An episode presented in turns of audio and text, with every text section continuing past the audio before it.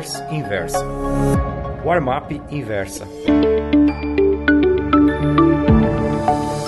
Meus amigos, e se atrás do jipe, com o soldado e o cabo, houver uma turba furiosa de 300 mil pessoas? Em 2013, durante o governo Dilma Rousseff, por ocasião da Copa das Confederações realizada no Brasil, houve manifestações populares em todo o país. Não eram pacíficos. As pessoas queimavam ônibus, depredavam, depredavam e saqueavam lojas, bloqueavam ruas e estradas com barreiras de pneu queimados. Nunca se soube exatamente o que esses revoltosos, entre aspas, pretendiam. O movimento se assemelhou, embora com intensidade bem menor, ao que aconteceu em Paris durante o ano de 1968, movimento esse que se expandiu para os Estados Unidos, lá contra a guerra do Vietnã, para Praga, na Tchecoslováquia, contra o regime soviético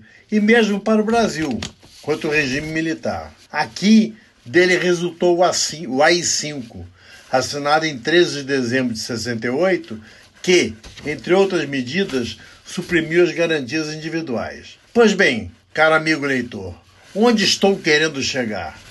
A situação política e econômica brasileira está chegando a um ponto insustentável. Vários dispositivos constitucionais terão de ser quebrados, nem que seja na marra.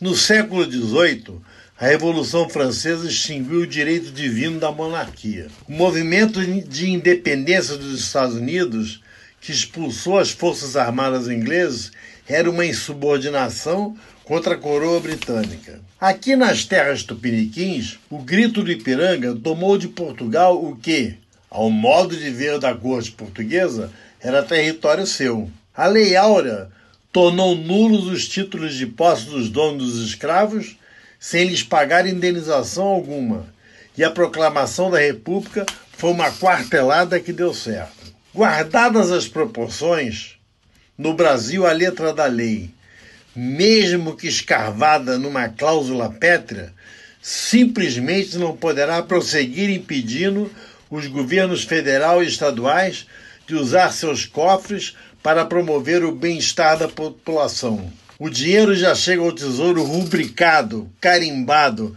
para manter a sinecura de uma caixa de privilegiados. Um cabo, um soldado e um jipe são apenas figuras de retórica. Mas algo vai acontecer. E será de repente, quem sabe no meio da noite. Ou alguém acha que uma cidade como o Rio de Janeiro pode ser continuar sendo governada por traficantes e milicianos? Essa revolução brasileira será boa para o mercado financeiro, que não pode se limitar apenas a avaliar o dia de amanhã ou de depois de amanhã. Quem é proprietário de ações de empresas sólidas e rentáveis só tem a ganhar com as mudanças que virão, mesmo que passem por sobressaltos no meio do caminho. O que não pode acontecer é prosseguirmos com placitude e conformismo bovino na hora na rota do desastre. Não pode e não vai acontecer.